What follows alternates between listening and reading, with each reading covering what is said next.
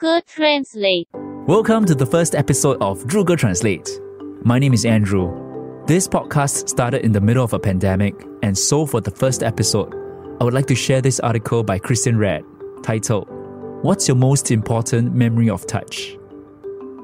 Amid a pandemic that is profoundly decreasing skin on skin contact, the author asked people to share their most affecting tactile experiences. The link to the article is in the show notes.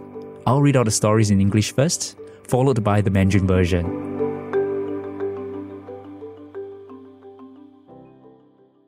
I used to wash hair at a salon. One woman would moan slightly when I touched her head. Mm. Mm. She found ways to extend her hair washing time, which I was already extending because she obviously needed it. One day she told me,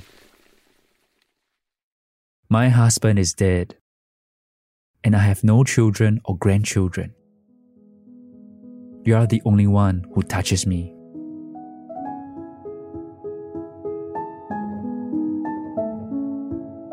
The second story about memories of touch. There's this one area of my back on my upper left side, right on the bone, that always itches. I can't reach it with my own fingers. I'm stubbornly independent, but this itch requires another human hand in order to get relief. And when someone finds the spot, there's a lot of direction on my end, of course, and scratches it. It is the fiercest, most sincere pleasure. The kind that makes me feel a little in love with whatever hand is at work. Thing is, the more someone scratches, the more intense the itch. Eventually, their hands get tired. And I am grateful to them for trying. Sad they are gone. This itch might be a nerve related thing or a dry skin thing, according to the internet. Honestly, I wonder if my back really itches at all, or if I've made it up. It's nice to need a hand and to miss it.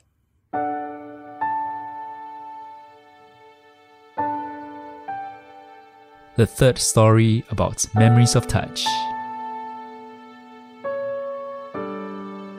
When my son died of a drug overdose, everyone kept their distance.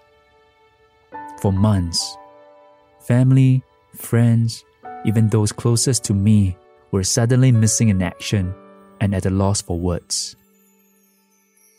I felt like a leper. My grief was somehow contagious. I sat frozen and emotionless in my house, staring at walls for weeks. One afternoon, my doorbell rang.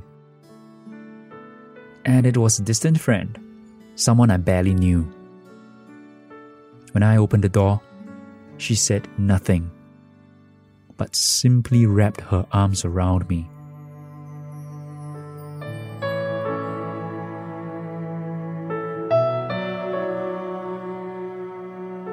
Now, some 16 years later, I remember everything about that moment and how it saved my life. “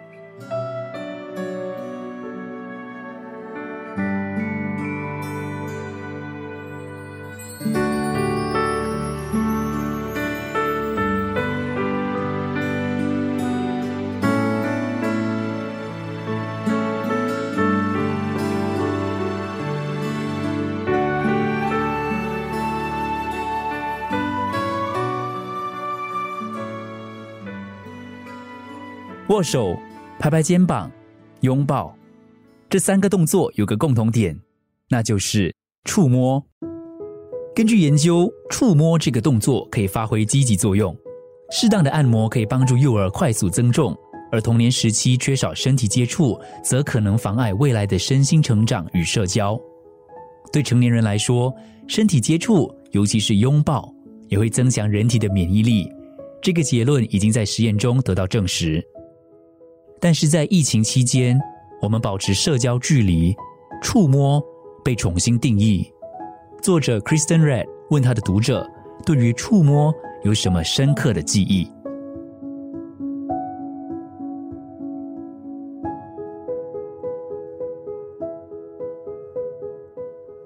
一位发廊的洗头妹说，她有个女顾客，当她帮她洗头按摩的时候，顾客总会发出。很舒服的声音。嗯，嗯，这位顾客总是延长洗头的时间，他真的很喜欢在发廊洗头这个过程。有一天，他们聊着，顾客对洗头妹说：“我丈夫过世了，没有子女，你是唯一触摸我的人。”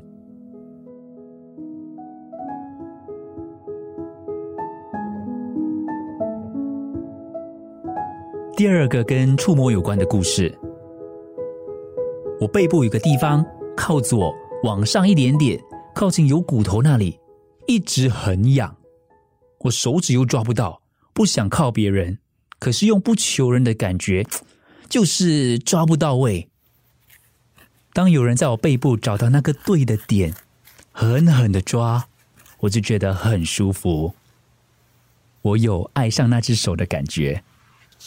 最后帮我抓背的人手累了，我谢谢他们，还有点依依不舍。到底是我背部皮肤干燥，我背部神经让我一直痒，还是我自己捏造出来的情况？我也不知道。我想念，需要那只手的感觉。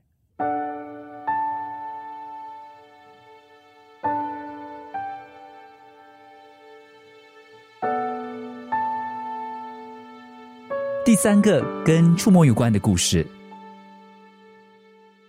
我儿子过世那年，身边的人都保持距离，有好几个月，朋友、家人、至亲都不见了。他们只是不知道该说些什么，该做些什么。我觉得我的悲痛。就像是传染病。好长一段时间，我待在家里，对着四面墙发呆。有一天下午，我家的门铃响了，原来是位好久不见的朋友。其实我们不熟，交情不深，平时也没什么联络。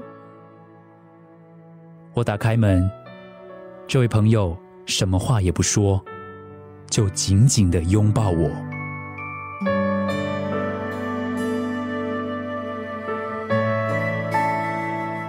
十六年之后，我还记得那一刻是如何救了我。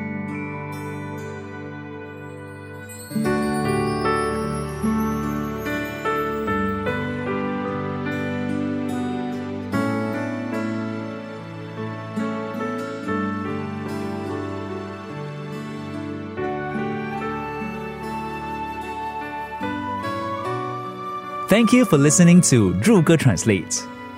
You can get this podcast at Apple Podcasts, Spotify, Google Podcasts, or andrewzhan.com slash podcasts. That's A-N-D-R-E-W Z-H-A-N dot com slash podcasts.